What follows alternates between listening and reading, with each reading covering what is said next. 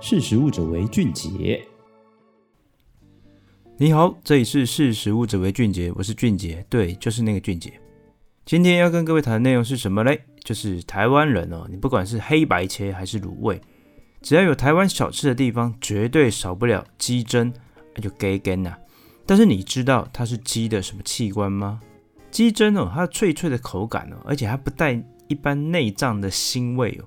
它不仅是台湾小吃常见的座上宾、下水汤的灵魂哦，它更是烧烤跟卤味当中非常受欢迎的选择。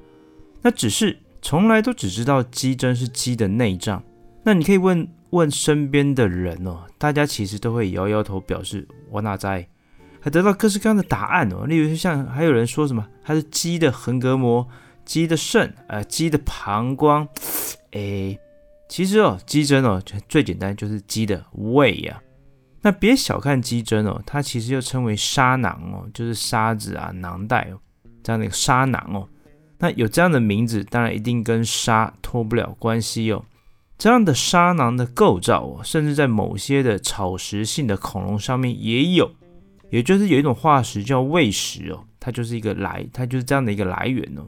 那鸡呢？在日常生活当中，其实有一个非常特殊的习惯哦，就是吃沙石哦。那可别误会这是鸡的兴趣哦。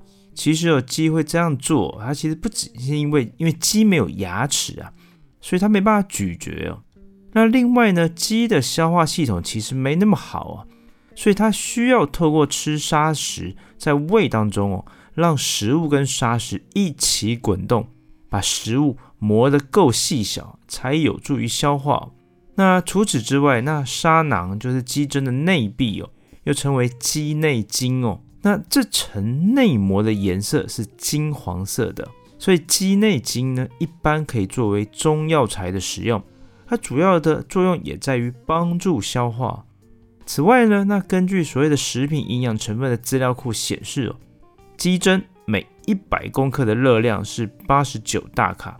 它同时也可以提供十六点六公克的蛋白质跟两公克的脂肪哦。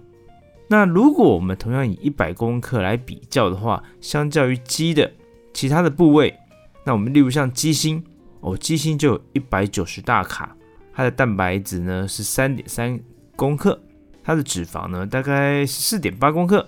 那或者是最受欢迎的部位，像是鸡腿呀、也就是棒棒腿哦，那就含有一百五十大卡哦。它的蛋白质有十八点九公克，它的脂质就是油脂呢也有七点七公克，所以呢，鸡胗哦，它不仅是受到非常受到欢迎的内脏选择，而且它富含的营养价值哦，其实针对于一些所谓特殊的族群的需求，它更有帮助哦。